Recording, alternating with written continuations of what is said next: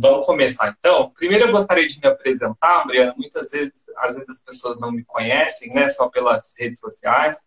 Meu nome é Charles Duarte, eu sou técnico e engenheiro de segurança do trabalho, atuo na área há 12 anos, é, na área de consultoria, também trabalho na área é, técnica é, dentro de um SESMIT, então eu acabo participando das duas áreas, tanto da consultoria quanto do, de um técnico interno, né? Uh, atualmente, eu sou sócio de uma empresa prestadora de serviço de saúde e segurança do trabalho, que é a Lidera Saúde e Segurança do Trabalho. É uma empresa que pertence hoje ao Grupo Controle. E é, a questão do assunto que a gente vai tratar hoje, é, eu busquei uma fonoaudióloga, principalmente que tivesse bastante experiência e expertise no assunto, e eu tenho certeza que eu encontrei. Uh, e a Mariana veio trabalhar, veio fazer essa live com a gente, Mariane, né? Mariane Andrade. Ela tem ela tem formação em fonoaudiologia, trabalha diversos anos já na área, né? Atua com o PCA, também faz a audiometrias, né? Trabalha com consultoria também, e ela vai conseguir trazer aí vários assuntos importantes e interessantes para nós. Infelizmente, pessoal, é, nós profissionais da área acaba que não atua diretamente com o PCA, né? Porque o mercado de trabalho ele acabou se moldando né, de uma forma com que alguns documentos somente são solicitados. Só alguns documentos são prioridades hoje, né? Então, ah, quais são os documentos que, que hoje estão em evidência? É o PPRA e o PCMSO, né? Infelizmente. E se a gente for ver, grande parte da grande parte das doenças relacionadas ao trabalho que a gente tem hoje é pela falta da, do desenvolvimento de demais programas, né? Como por exemplo o programa de conservação auditiva. É, eu estava fazendo uma pesquisa e vi que grande parte dos pedidos de aposentadoria especial hoje, é, junto ao INSS, é devido à exposição ao ruído. Então, quantas pessoas né, hoje aposentam por exposição ao ruído e será que a, a saúde desse funcionário, né, será que essa pessoa é, teve uma proteção auditiva correta? Né? E, paralelo à questão do PCA, a gente tem outras, é, outros programas que também acaba que não foi desenvolvido né, de forma não é desenvolvido de forma legal dentro das empresas, que é o exemplo do programa de proteção respiratória, né, que pouquíssimas empresas desenvolvem. Também eu acho que está muito paralelo à questão do PCA. Ele muitas vezes é deixado de lado, ainda que exista a necessidade né, do uso de respirador. Uh, temos também a questão da análise ergonômica do trabalho. Quantos, é, quantos profissionais adoecem hoje devido a um ambiente de trabalho que não foi adaptado de acordo com as características do trabalhador, com um esforço físico intenso, é, devido a não existir uma análise ergonômica do trabalho. Né? Então, a gente consegue ver que tem diversos documentos relacionados à segurança que não são desenvolvidos. Porque houve o foco, o mercado né, desenvolveu um foco em apenas dois, que é o PPRA e o PCMSO. A gente está vivendo aí uma mudança muito grande na legislação, onde está tendo essa alteração das NRs, né? Com a entrada agora do PGR, eu acredito que isso tende a mudar. É, eu acredito que essa visão né, da segurança do trabalho ela tende a ter uma mudança e uma mudança grande. Por quê? É, todo, se ouve falar muito de gestão agora. Né? Antes eram documentos, eram programas que faziam, muitas vezes, programas de gaveta. A gente sabe que eram programas de gaveta. Com a inclusão agora da gestão né, da saúde e segurança do trabalho, todos os demais programas, os demais documentos de saúde e segurança, eles vão precisar estar em evidência. Né? Então, a atualização, principalmente da NR1, que vem citando agora a questão do PGR, traz um, algo muito legal, que é a gestão. Né? Então, de que forma que a empresa, de que forma que o, o profissional técnico de segurança no trabalho está fazendo a gestão da saúde e segurança? Será que ele tem o programa? Né? A questão não é nem só ter os programas, e sim desenvolver, fazer o controle dele. Né? E você vai conseguir passar para a gente, Mariana, de forma muito legal, de acordo com seus conhecimentos, a questão de um programa específico desse, que é importantíssimo, que é o PCA. A questão que a gente vai tratar hoje também é a junção né, dos dois profissionais, tanto do engenheiro de segurança do trabalho, do técnico de segurança do trabalho. Também tem ali a questão do médico do trabalho e do fonoaudiólogo do trabalho. Né?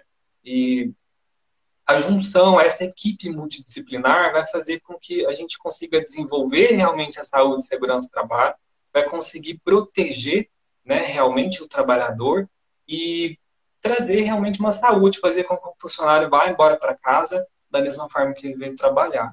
Então, eu acho que esse ano, principalmente de 2021, é um ano de mudanças na saúde e segurança do trabalho.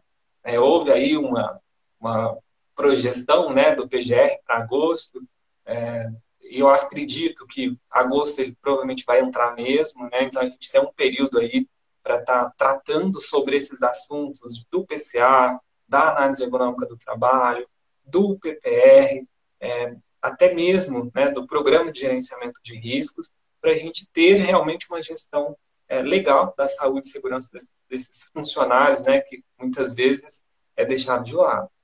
E Mariana, é, Mariane, né, não Mariana. Ah, a gente... fazer uma audiometria, Charles. Ah, eu faço, viu? Muito ah, bem. e assim, a junção do, dos dois profissionais, né, tanto da fonoaudiologia e, e da, os profissionais da segurança, na questão da preservação da audição do funcionário, é, é muito importante. Né? E o que, que você nos fala em relação a, a essa junção você, enquanto profissional que já pega é, os funcionários para fazer audiometria, você já pega o serviço meio encaminhado, né? Que é a questão do, do engenheiro, o técnico já fez a avaliação. É, essa junção entre as informações entre um e outro, que você nos fala?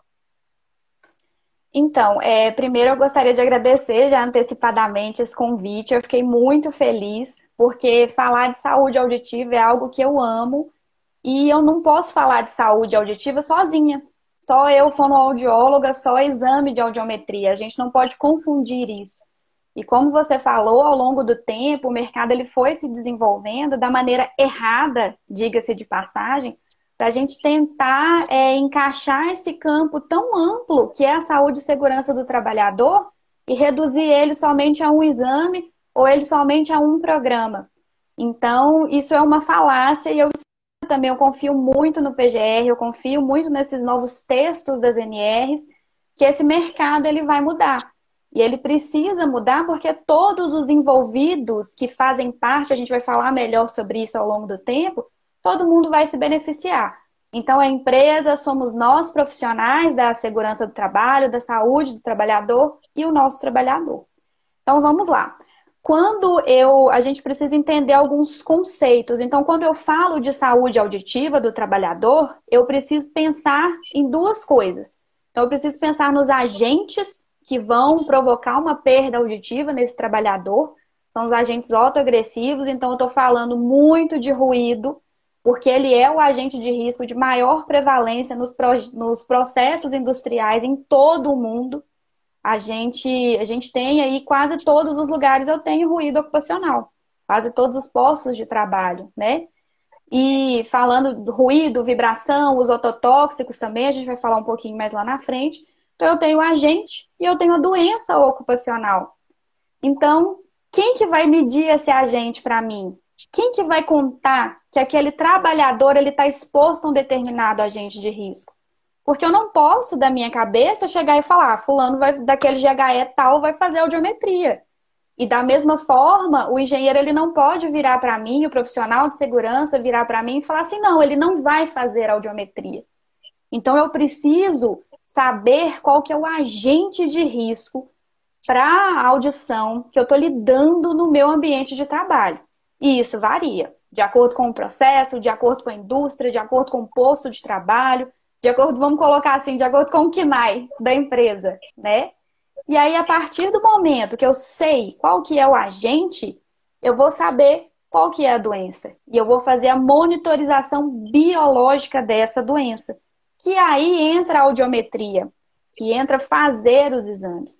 Então, se eu não conversar com a minha equipe de segurança do trabalho, com o meu engenheiro, com o meu técnico, que são pessoas que conhecem os processos muito bem, se eu não conversar também com o meu médico, tá de acordo com o que, que o meu PCMSO está estabelecendo, eu não tenho um controle, eu não tenho saúde auditiva. Então é isso, a junção é que eu preciso de informações que são inerentes a cada, a cada uma da, da nossa profissão, né, a cada um de nós, para a gente fazer esse todo, que é cuidar da saúde auditiva do trabalhador. Exatamente, Mariana. E uh, o início né, dessa, dessa, desse cuidado com a saúde do trabalhador é através do documento PPRA, do documento PGR, né? Pessoal, antes Exato. da continuidade do assunto, queria pedir para vocês que estão aí online, participando da live, vai ali no aviãozinho, encaminha essa live para os amigos de vocês, vamos compartilhar conhecimento, né? A questão do PCA, ele é pouco tratado na, tanto para quem faz curso técnico de segurança, tanto a engenharia de segurança, é um assunto pouco falado, né? Então, pega, aproveita o aviãozinho aí, encaminha para os seus amigos prevencionistas, eles vão adquirir muito conhecimento hoje, tá? Tá aqui embaixo. Pessoal, então, onde tudo começa? Vai começar na questão do, da elaboração do programa de levantamento de riscos, né? Que a gente denomina como é, o PGR, é, o PPRA, né? E de que forma que a gente vai conseguir saber se estamos fazendo da forma correta? Como a Goiânia mesmo já disse anteriormente, a gente vai precisar estabelecer a exposição desse funcionário através de um grupo homogêneo de exposição, é, né? Vou determinar quem vai ser necessário fazer uma dosagem de ruído, né? Então, opa, tal setor é interessante fazer uma dosagem, e a partir dali a gente vai criando o grupo homogêneo a partir da exposição do funcionário, né? A, a questão da avaliação, ela precisa ser fidedigna à atividade desse funcionário, né? Então, o que eu tenho observado algumas vezes, que o profissional técnico de segurança, até o engenheiro, não tem essa noção e coloca o aparelho e deixa ele o dia todo fazendo uma avaliação de ruído, porém, seria somente metade do período do trabalho dele que ele tem exposição a, ao agente agressor ruído, né? E aí, de repente, esse equipamento vai fazer uma média diária de exposição de um ruído abaixo do nível de ação, onde o fonoaudiólogo não vai conseguir monitorar. Então, é muito importante que a gente tenha em mente é, quem eu vou avaliar, é, quais são as atividades que essa empresa vai desenvolver, porque, dependendo do equipamento que a gente usa, Mariana, eu não posso trabalhar com solda, por exemplo. Eu já tive um equipamento que, se eu fizesse a dosagem de ruído e o funcionário estivesse utilizando solda, ele dava interferência, a radiação da solda dava interferência no equipamento. Aí saía uma dosagem totalmente estranha, sabe? É, não vou citar a marca do equipamento, não vou citar o modelo, mas ele dava um, uma diferença muito grande. Aí foi onde a gente percebeu que determinado equipamento para solda não ia rolar. Então a gente precisava de um outro equipamento para fazer uma dosagem quando fosse fazer uso de solda, né? Então fazer o uso desse grupo homogêneo, verificar se a empresa está nas suas atividades normais, né, está em atividade de rotina, porque muitas vezes chama a gente para fazer a dosagem de ruído é, no momento que está mais tranquilo. Né? Ah, vamos tentar buscar um ruído mais baixo. Não, a gente precisa questionar o funcionário, né? A NHO01 ainda fala sobre isso. A gente deve conversar com o funcionário, explicar para ele é, o que, que nós estamos fazendo ali, né? Nós vamos fazer uma avaliação de ruído, o porquê dessa avaliação de ruído né, para ele ter ciência que nós estamos ali para é, identificar a exposição dele né, para esse agente ruído. Então, a gente precisa ter essas posições né, antes de, de já chegar e fazer uma dosagem. Além disso, a gente precisa calibrar o equipamento anteriormente, né, faz a calibração antes de iniciar a avaliação e também ter o certificado anual desse equipamento calibrado por um laboratório certificado pelo Inmetro. Isso também é muito importante. Né? Existem profissionais que fazem a calibração a cada, a cada dois anos. Mas é, a, é importante a gente observar lá no próprio certificado do laboratório, especifica que ele tem validade de um ano. Né? Acompanhar o vencimento desse, dessa, desse equipamento, desse certificado de, de, de calibração, para que a gente consiga fazer uma dosagem fidedigna. É, tem casos, Mariana, onde o funcionário então tem exposição a três horas de ruído por dia. Se eu deixar esse equipamento durante o tempo todo, vai dar um valor de ruído abaixo do nível de ação. Mas, ao mesmo tempo, você precisa preocupar com esse funcionário. No caso, fiz uma dosagem do dia todo. Isso é o correto? Então, é, a questão da dosimetria de ruído e a questão até do PCA mesmo, ela é um mistério também para nós fonoaudiólogos. Então, é um programa que, na maioria absoluta das vezes, somos nós quem somos os gestores, somos nós quem implementamos o programa, e ele, às vezes, é um mistério também para nós. Então, tem alguns colegas meus que nunca nem ouviram falar em questão de dosimetria. E isso é uma falha que eu digo que vem lá da nossa graduação. Ponto final. Então, é, quando eu entendo de saúde do trabalhador, eu preciso saber exatamente ao que, que ele está exposto. Então, se é, então o equipamento, o dosímetro, né, ele é um equipamento que ele faz um cálculo matemático. Então, ele vai pegar aquela quantidade de horas e ele vai fazer a divisão, né, como se fosse o nível, como se fosse oito horas de trabalho, vamos colocar nível de exposição normalizado, e vamos pensar, é uma conta que ele faz. Ele vai pegar essa quantidade de ruído, dividir por 8 horas. A dosimetria ela não vai ser representativa. E a partir do momento que eu tenho uma medição que ela não é representativa do, da exposição do meu trabalhador, eu não vou tomar as medidas cabíveis para cuidar da audição dele. Então, ele vai fazer uma conta, vai dar muito abaixo do nível de ação, ele não vai fazer nem audiometria. Só que, quando a gente fala de ruído, é, pessoal, a gente está falando assim como se fosse uma analogia, a diferença entre o remédio e o veneno é a dosagem. No caso do ruído, é exatamente a mesma coisa. Então, você me fala assim, ah, ele está exposto a três horas só. Ah, lá na, na, jornada de trabalho dele são três horas, ok. Mas qual é a intensidade de ruído que ele está exposto? Por isso que eu preciso de uma dosagem correta. Porque se aquela exposição dele, naquele intervalo de tempo, exceder o que, que a NR15 está me contando, aí eu não vou nem entrar na, na questão do, do fator de duplicidade, não, tá? De, de, de incremento da dose, não. Então, assim, se for além do que, que a NR15 está me contando, aí vira um evento em cadeia. Porque, olha só, se o cara não faz audiometria, ele também, ou então eu não, eu não tomo medidas de proteção individuais, coletivas com relação àquela audição, só que a audição dele, ela está sendo exposta a um nível de ruído que é nocivo. E aí lá na frente que eu vou ter problema. Então é necessário a gente ter cada vez mais ir para essa questão da gestão. E ter muito cuidado com os equipamentos que a gente usa, é muito importante isso que você falou porque se eu também não tenho equipamento que não está funcionando, não adianta nada. Já conheci um caso aí de um colega que foi fazer a dosimetria de ruído, a bateria do dosímetro tinha acabado. Teve que Nossa. adiar a medição de ruído, pô.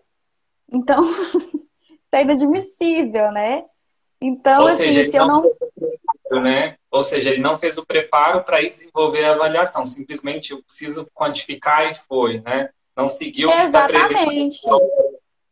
Exatamente. E, gente, o que está previsto na legislação é o mínimo, mas é o mínimo do mínimo que a gente tem que fazer.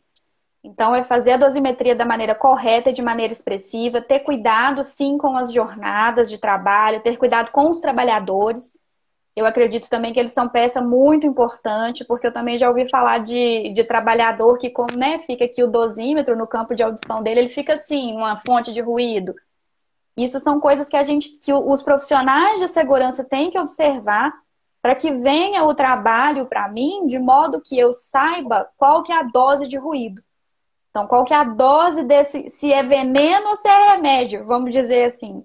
Então, sabendo qual que é a dose, eu vou saber controlar, eu vou saber cuidar da audição, e aí eu entro na questão do nosso amigo PCA.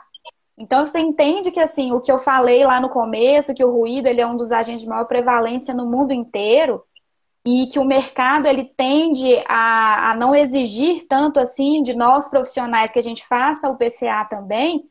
Só que o, o ruído e a perda auditiva induzida por ruído, eles são tão complexos que eles precisam de um programa só deles. Eu não posso jogar todo mundo lá e fazer um programão.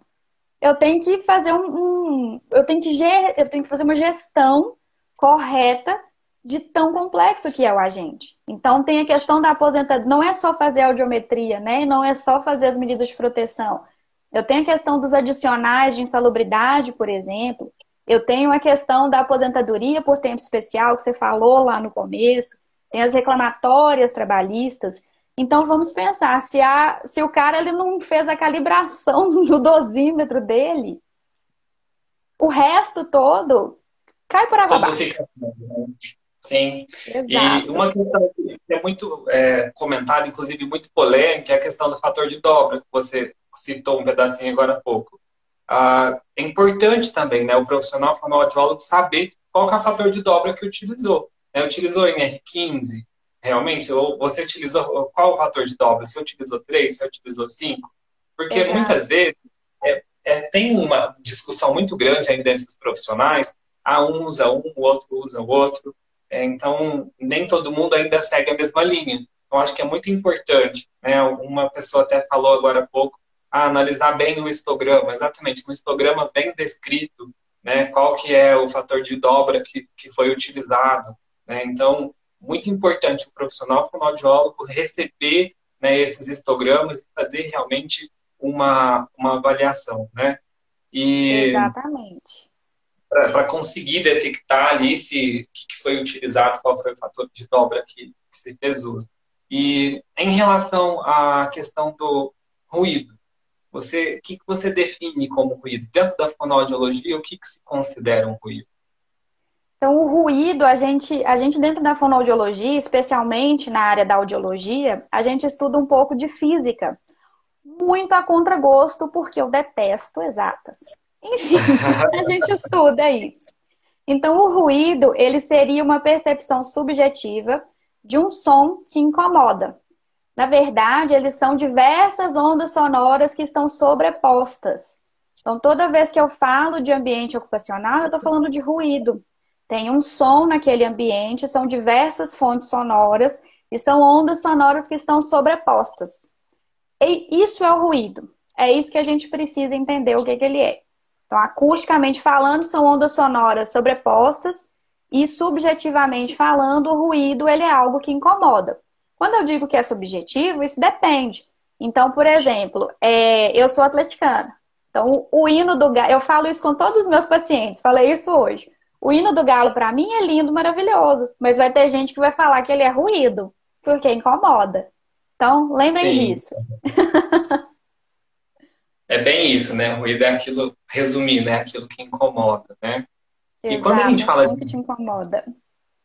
Quando a gente fala de ruído, tem várias coisas que a gente precisa ter uma atenção, né? E uma delas é a perda auditiva. E às vezes as pessoas têm dúvida é, qual que é a função daquele aparelhinho que as pessoas utilizam para melhorar a audição de quem é deficiente auditivo. E paralelo a uhum. isso, tem também um outro questionamento que é se as telas do canal auditivo, se elas conseguem se regenerar, se elas voltam ou não. É, até onde eu sei, elas não voltam. Né? E de que forma que fica a saúde auditiva desse funcionário a partir do momento que ele perde. Então vamos lá. Eu trouxe aqui um esqueminha de como que funciona a nossa orelha. Esse é o esqueminha que eu trago dentro do meu consultório. Eu acho muito importante a gente conscientizar o trabalhador do momento que você vai fazer uma dosimetria de ruído, do momento que você vai fazer um DDS, do momento que você vai instalar qualquer outra medida de proteção nele, não estou falando só de ruído, até o momento em que você vai atender esse trabalhador. Ele é uma pessoa que ele está com uma demanda, ele é ali um ser humano, ele não é só um ouvido. Ele precisa entender o que é está acontecendo. Então, fica aqui esse modelinho de orelha.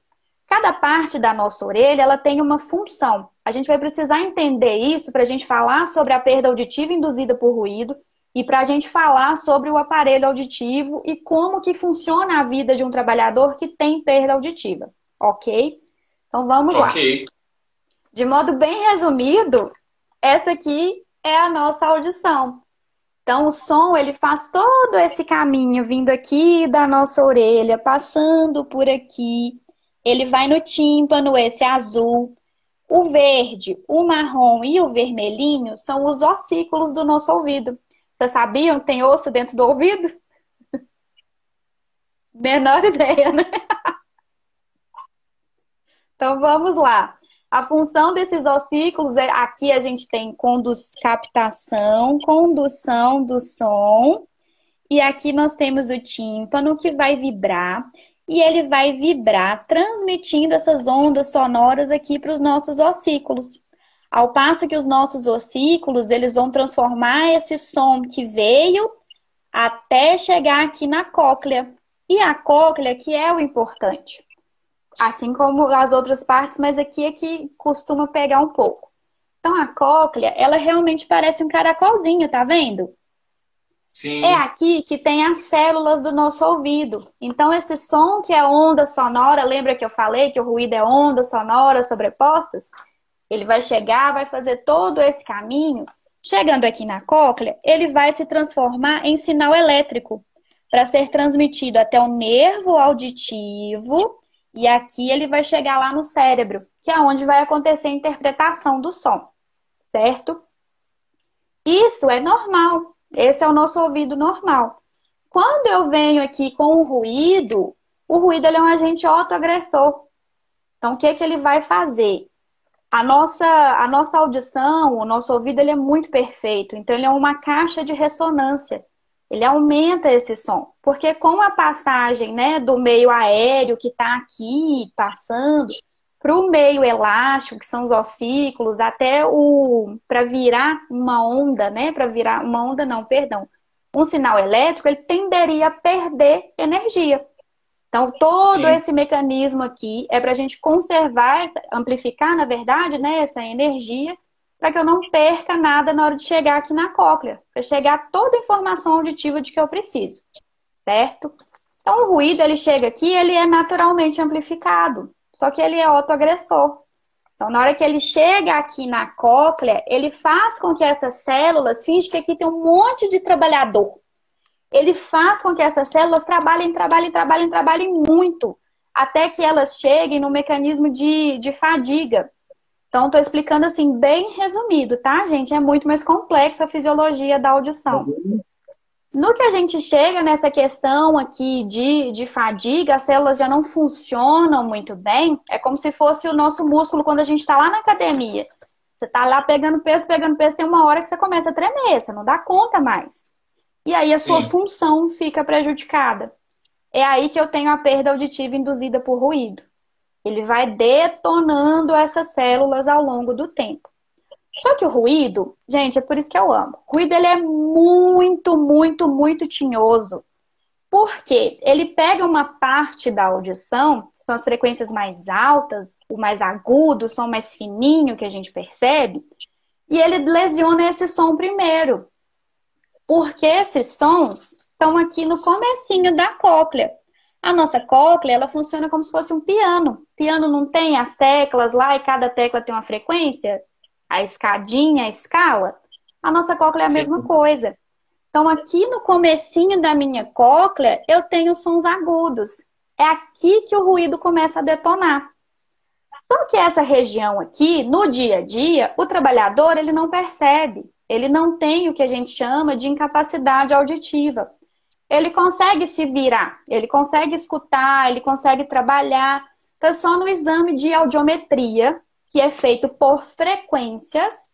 Quem ainda não viu o exame de audiometria, ele é um gráfico e ele é todo divididinho, certo? Então, é aí que eu só acho esse exame na audiometria.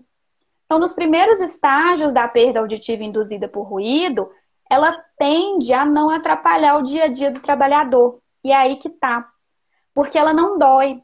Ela é uma perda auditiva que, você não dói, que não dói, que no dia a dia você não tem, você não percebe que ela está te incomodando, você trabalha muito bem. E aí que muitas vezes passa batido, por parte, inclusive, do próprio trabalhador. Nos primeiros momentos, isso a gente tem em legislação, é, a gente tem isso em literatura de legislação, na Ordem de Serviço 608 do INSS, por exemplo, nos primeiros momentos da perda auditiva induzida por ruído, ela não tem tratamento. E é de fato. Infelizmente, eu não tenho o que fazer. Porque se essas células estão trabalhando demais, trabalhando demais, elas não recuperam. É aquele trabalhador que ele pede demissão por justa. Ele, aliás, ele leva uma demissão por justa causa. Acabou. Lembra que eu falei que lá na cóclea finge que é um tanto de trabalhador? Então acabou. Aquela célula ali, ela não se regenera, ela não volta. Uma vez que a perda auditiva está instalada, o que pode acontecer é que ela fique da mesma forma ou então que ela piore. Nunca que ela melhore. Então, nesse primeiro momento, a gente tem que acompanhar a saúde auditiva do trabalhador. E aí, falando agora para fechar esse assunto da questão do aparelhinho auditivo que você perguntou. O aparelho auditivo, a sigla dele é a ASI, Aparelho de Amplificação Sonora Individual. Ele é de indicação do médico otorrinolaringologista e ele é de adaptação do fonoaudiólogo. A partir do momento que o otorrino indica, é quando o paciente já tem um prejuízo no dia a dia. Então vamos pensar, se no começo da perda auditiva induzida por ruído eu não tenho prejuízo no dia a dia, como que será que vai estar a audição desse trabalhador a ponto dele usar um aparelho auditivo? Ela vai estar muito prejudicada. Sim. Exato. Isso quer dizer que esse cara trabalhou exposto a ruído, eu não tive nenhuma medida de controle em cima dele. E aí, se ele, se for para ele usar um aparelho auditivo, já é a hora que ele tá com, por exemplo, o zumbido, que é aquela sensação de que tem um som o tempo inteiro sendo emitido dos nossos, nos nossos ouvidos ou na cabeça, né? Depende do paciente. É aquele paciente que já está com dificuldade, a televisão já está alta, ele fica o tempo inteiro, você está conversando com ele, ele está assim, hã? O quê? É esse cara. Então, em termos de saúde auditiva, existe um tratamento para perda auditiva induzida por ruído a partir do momento que ela avança. Só que nós, como prevencionistas, a gente não quer nenhum trabalhador nosso usando protetor auditivo, aparelho auditivo, né? A gente, por Nenhum. isso que a gente precisa adotar o PCA, adotar medidas de controle, né? Para que não chegue. Exatamente. A... Exato. Ah, uma outra coisa que eu acho que uma Logo a gente entra na questão do PCA em si, é que tem algumas dúvidas das pessoas no sentido de, ah, o funcionário vai fazer audiometria. Quais são, você sabe se esse funcionário está mentindo ou não?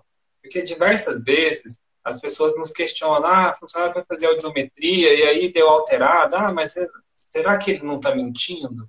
É, vocês, enquanto profissional de fonoaudiologia, há técnicas para detectar, né? se o funcionário está omitindo alguma coisa ou não? Uhum.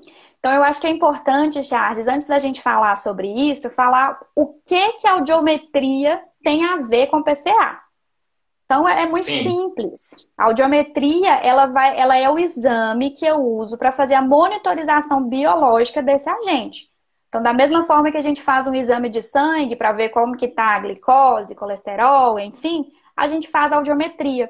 Ela é como se fosse o exame de sangue da nossa audição. Só que não basta simplesmente eu fazer a audiometria e engavetar ela lá. Eu tenho que fazer a audiometria e ir acompanhando esses exames e comparando eles. E isso quem me fala é a MR7.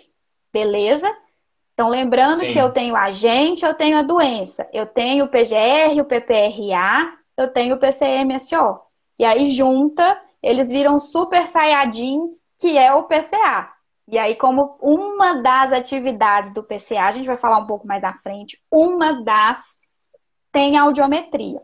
Então, muitas vezes, um trabalhador ele vai ser submetido à audiometria e ele. E assim, tem questões é, econômicas envolvidas, especialmente agora em tempos de pandemia, eu tenho pego muito, muito, muito problema.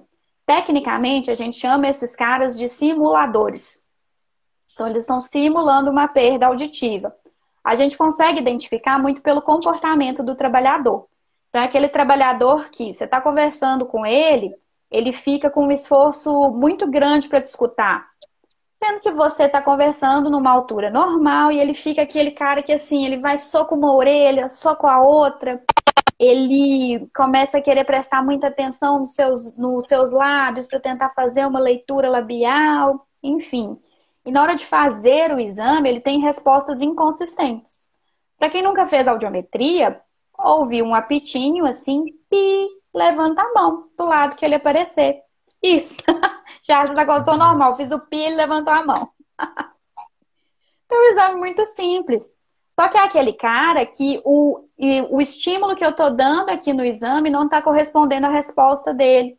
ele demora demais para responder, ele finge que está muito confuso. Então, assim, dá muito trabalho para a gente fazer esse tipo de exame, tecnicamente falando, mas a gente consegue sim identificar. Caso seja muito complicado, eu parto para outros exames, dentro dos exames de audiometria, que são objetivos, que eu não dependo da resposta desse trabalhador, e aí eu consigo, não depende da resposta assim, né, do, do levantar a mão, consigo avaliar a audição de uma forma objetiva, mais limitada, mas para ter um diagnóstico mais preciso, porque aí é um outro problema. Porque se o cara tá falando para mim que ele tá com perda auditiva, peraí, como é que tá esse GHE? Como que tá a medida de proteção? Então, de novo, é uma série de coisas. Seria a hora, por exemplo, de eu ver que tem uma perda auditiva, eu ir lá para você e falar, ô Charles, trabalhador fulano de tal, do GHE tal, ele tá usando o protetor X, só que ele tá com perda auditiva, o que que tá acontecendo? Sim. Alguma é. coisa estaria errado aí, né? Por isso que é legal Exato. essa comunicação. Opa, não, realmente o ruído lá não está muito alto, a gente não conseguiu proteger ainda, ou então alguma coisa então tá, realmente está de errado com a saúde do trabalhador. Caso contrário, é, vocês encaminham, no caso o médico do trabalho vai encaminhar ele para um especialista, né? Para fazer um, uma avaliação é, mais complexa. Depende, depende muito do caso. Eu, assim, já tem quase cinco anos que eu atuo e eu, eu brinco que eu sinto o cheiro de simulador de longe. Eu já sei que é um cara que ele vai simular. Então, aí eu uso essas técnicas, assim, mais no exame de audiometria mesmo, testo e retesto. Já, chegou, já cheguei ao ponto de ter uma conversa mais séria com algum trabalhador, que claramente ele estava fingindo. Eu falar que eu preciso da resposta adequada dele para eu poder ajudá-lo. Então, isso depende. Depende muito assim do serviço que a pessoa tá. Às vezes a gente esbarra também em questão de que o médico do trabalho, às vezes, ele não tem tanto conhecimento, porque, enfim, não tem, não é da vivência dele, às vezes ele acabou de chegar no serviço, no SESMIT, então cabe a nós também ter essa conversa. Falar, olha, eu tô com esse trabalhador, ele apresentou a seguinte alteração, não está compatível com a comunicação dele, a gente precisa fazer um encaminhamento. E a gente sempre vai encaminhar para o nosso médico otorrinolaringologista. Ele é o médico que, num ambiente de saúde ocupacional, ele vai dar o diagnóstico diferencial daquela perda auditiva. o Danilo está falando ali que funcionários é, que, são, que, fazem simulação têm alguns trejeitos que são clássicos, né? Exato. o Danilo coisa... é excelente profissional e ele já deve sentir cheiro também de simulador de longe. Quando a gente fala de, de perda auditiva, a gente sempre associa essa perda auditiva em relação somente ao ruído. Né? É, tem, existe também a questão dos ototóxicos, né? É, de que forma que vocês, profissionais de fonoaudiologia, avaliam essas questões de trabalho né, com o ototóxico? Você vai ver a questão do ruído, ah, mas o funcionário trabalha com chileno, ele trabalha com, com metilbenzeno. O que, que é que esse funcionário desenvolve além do ruído tem algum agente químico que pode ser agressor para audição? Então tem. E como que eu vou saber quais são os outros agentes autoagressores dentro daquele ambiente de trabalho, daquele posto de trabalho? Eu preciso da saúde, da, da segurança do trabalho. Eu preciso Sim. do engenheiro, eu preciso, de, eu preciso dos agentes quantificados, eu preciso do técnico me contar como que é, como que é a exposição daquele determinado trabalhador. E aí, se, se for o caso, né, de você ter acesso à FISP, Perfeito, porque aí vai estar tá contando a questão, né, por exemplo, dos agentes químicos. Então, o que, que a gente tem em termos de legislação trabalhista hoje no Brasil? A legislação, ela não obriga a gente a fazer a monitorização biológica da audição dos trabalhadores que estejam expostos a agentes autoagressivos além do ruído. Nisso a gente sabe que tem o ruído, a vibração e os agentes químicos. Isso é o que a gente tem. Então, se o cara não tem ruído, mas ele está exposto a solvente, eu não vou avaliar a audição dele. Ele não entra no meu PCMSO, ele não vai estar tá lá também no meu PCA. A não ser que em algumas empresas, em algumas indústrias, você consiga chegar com conhecimento técnico para essa empresa e mostrar que é interessante que a gente faça a avaliação da audição desse trabalhador. Então, o que, que a gente tem de técnico até hoje? A gente tem que eles têm uma ação sinérgica com o ruído. Então, uma perda auditiva que demoraria de 5 a 10 anos, a literatura ainda é muito controversa em relação a essa, ao desenvolvimento da perda auditiva, tá? Mas vamos colocar assim, na maioria, a perda auditiva que ela demoraria de 5 a 10 anos para acontecer só com o agente ruído, se eu tenho ruído e um benzeno, por exemplo, ela vai acontecer em dois anos. Nossa, é muito E aí, olha rápido. só. Exato. Então, eles têm essa, essa, essa ação cinética de dar essa perda auditiva. Da mesma forma que a perda auditiva induzida por ruído, ela é uma perda auditiva irreversível. E além dela pegar aqui nas célulazinhas do nosso ouvido, vão ter alguns agentes que a ação deles vai ser aqui, ó, no nervo, o nervo auditivo que manda informação lá para o cérebro. Então ele é um trabalhador que ele tem uma perda auditiva, a gente não consegue descobrir. Se ele faz audiometria, às vezes passa batido, porque às vezes o profissional não tem o conhecimento, né, de que ele está exposto a esse determinado agente, e quando a gente vai ver já é tarde demais porque eu tenho uma perda auditiva que é irreversível. Então, o ideal seria que a gente tivesse um respaldo na legislação para fazer audiometria desse pessoal também e acompanhar por meio de outros exames. Porque não só, nem só de audiometria vive a audiologia. Sim.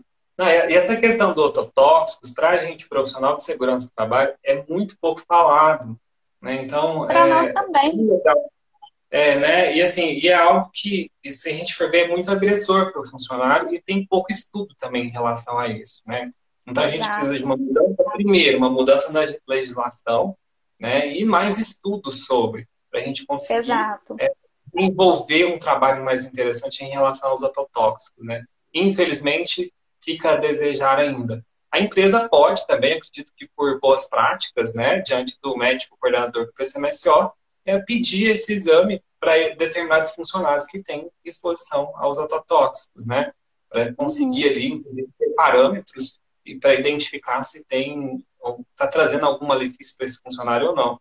A gente sabe que tem muita empresa que usa Tinder, principalmente, né? Que é questão de limpeza de peças, para diluir, que é um solvente, né? Uhum. Várias, vários outros ototóxicos que a gente tem aí. Então é bem legal Exatamente. despertar isso né, na empresa, essa necessidade de, de monitorar essa saúde do funcionário voltado para ototóxicos também, já que a gente Uhum. tem aí possível né, intervenção deles na saúde desse funcionário. Ah, uma outra coisa que eu gostaria que a gente falasse, que eu acho que é importante, diversos profissionais e também empresas acabam, ah, tá com, precisa comprar, comprar EPI, já, já fez, já não conseguiu, né, fazer nenhuma intervenção na fonte, não conseguiu fazer nenhuma intervenção na trajetória desse ruído e chegou-se então ao EPI. Não tem medida administrativa aplicável e realmente vai precisar fazer uso do EPI. E aí simplesmente passa lá para o setor de compra que precisa fazer o uso, a compra de um protetor auditivo. Uh, e chega lá, um, compra um protetor auditivo e fornece o mesmo para todos os funcionários daquele setor, para todos aqueles funcionários daquela empresa, né? E muitos não sabem que existe o otômetro, né? Que ele vai fazer a medição do canal auditivo dos funcionários para saber qual é o tamanho do protetor se for fazer uso do plug, né? E tem empresas que optam pelo plug e tem empresas que vão optar pelo concha. E isso vai variar também de acordo com o, a exposição do ruído para a gente ter a indicação do protetor correto, certo? Então, a, a que a gente fica é, sem essa informação, a empresa não fica com essa informação de qual é o tamanho do canal auditivo desse funcionário. Isso também seria parte do fonoaudiólogo através do PCA ou seria somente por parte uh, do próprio profissional de segurança do trabalho do SESC? Então vamos lá. A gente até então falou do agente, nós falamos da doença, falamos de como que a gente monitora biologicamente essa doença por meio dos exames de audiometria. E aí é o seguinte, eu tenho agente, eu só vou fazer audiometria? Não. Eu vou controlar esse agente, né? Eu vou adotar medidas de controle. Então, como você falou, a gente tem a hierarquia das medidas de controle, eu vou sempre para as medidas coletivas que na maioria das vezes elas não são adotadas e eu chego lá na proteção auditiva. Então, a gente indica, Sim. num contexto de atividade do PCA, lembra que eu falei que era uma só das atividades do PCA. Então, estou contando mais uma para vocês. Então, num contexto de, de PCA, a gente vai fazer indicação do protetor auditivo de duas formas. A primeira foi a que o Charles já contou. Eu não tenho nenhuma outra medida de proteção de proteção, de controle desse agente de risco ruído. Eu preciso indicar o protetor auditivo. Ok, vamos fazer a indicação técnica do protetor, a indicação correta, certo? Ou então uma indicação emergencial. Enquanto as medidas de controle coletivo elas estão sendo avaliadas pelo setor da engenharia, em conjunto também com o agente fonoaudiólogo, aí a gente faz a indicação do protetor auditivo. Então, os protetores auditivos do tipo plug, eu tenho eles aqui, ó. Então, os protetores auditivos do tipo plug ou do tipo concha, fazer a indicação correta deles vai muito além da gente simplesmente virar para o cara lá das compras e falar assim: ah, compra 30 mil 3M aí para mim. Seria Sim. o nosso sonho. vai muito além.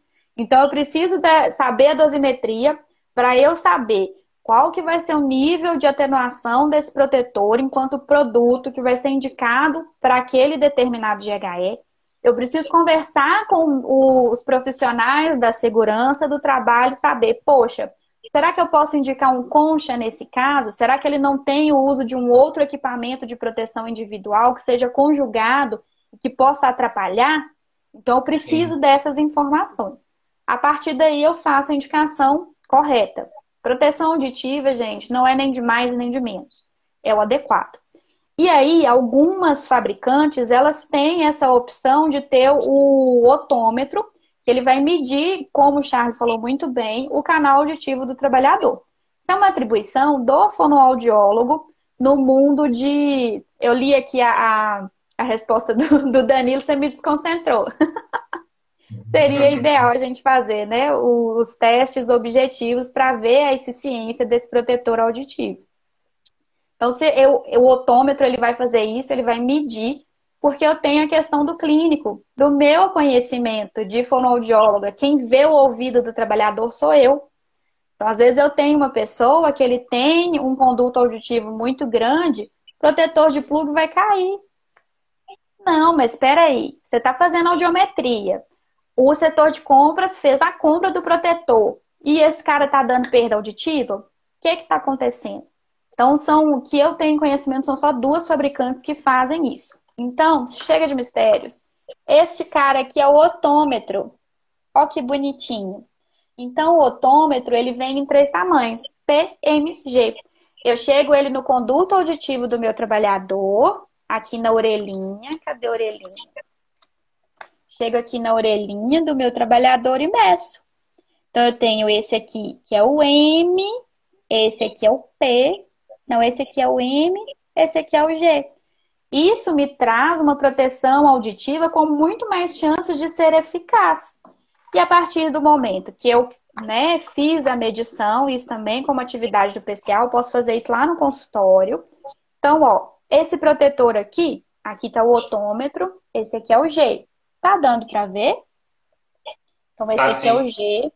Esse é o meu protetor auditivo tamanho G. Então, ele vai ficar muito melhor lá no conduto do meu trabalhador.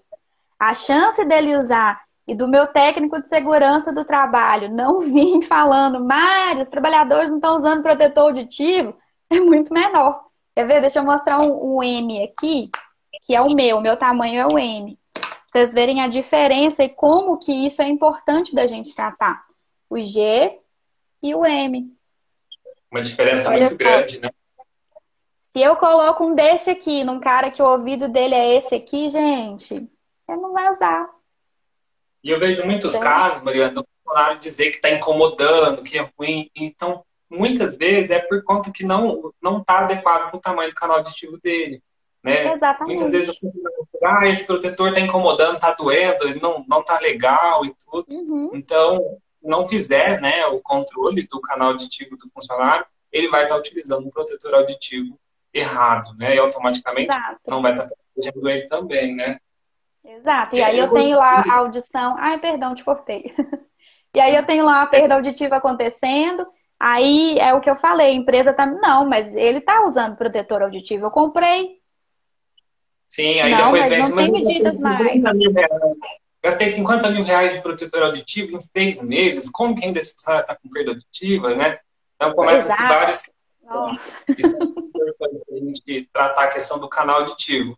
Uh, se esse controle, ele é um dos primeiros após a dosimetria, a gente não faz essa, essa questão de saber qual é o EPI correto que eu vou fornecer para esse funcionário, de que forma que, ele, que eu vou conseguir proteger lá, se fornecer o tamanho errado, automaticamente não adiantou nada eu ter PCA, não adiantou nada eu fazer dosimetria, fazer audiometria, estou é, jogando o EPI fora, né? Exato. A gente está com um tempo um pouquinho curto e eu gostaria que você tratasse com a gente a questão de como que se desenvolve o PCA. Porque nós, profissionais de segurança do trabalho, temos muitas dúvidas em relação a como o fonoaudiólogo desenvolve um PCA, o que é um PCA, se ele tem data de validade ou não, uh, quem que é o, os profissionais indicados para desenvolver o PCA, o que, que você nos fala a respeito desse trabalho tão legal que você desenvolve?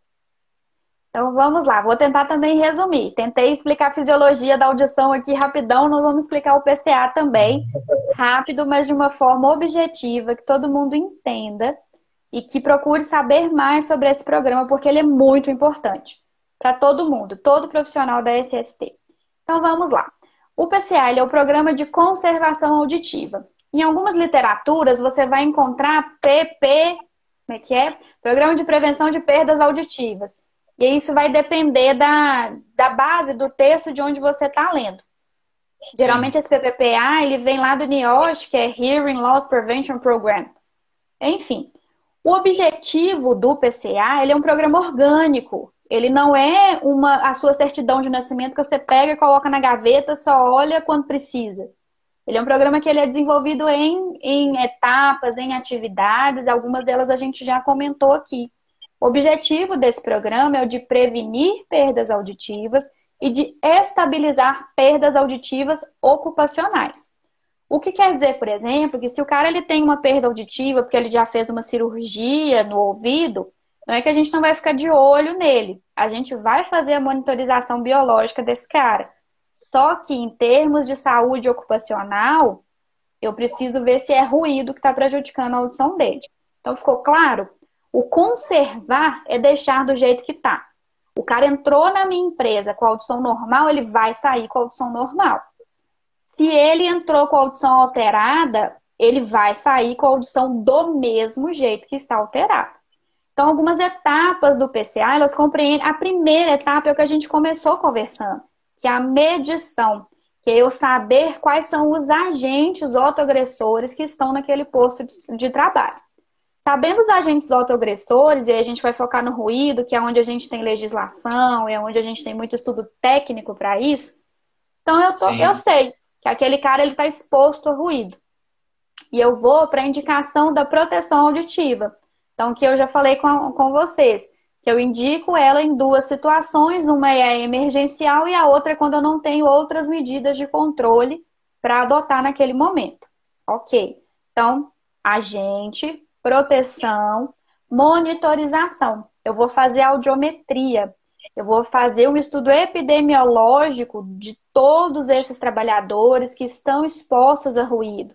Entenda a exposição como acima do nível de ação, tá? Para eu fazer audiometria. Acima do nível de ação, eu já faço audiometria. Acima do limite de tolerância, audiometria mais medidas de controle. Beleza?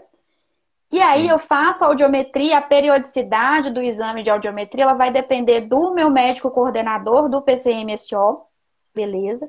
Eu vou fazer essa audiometria, eu vou comparar.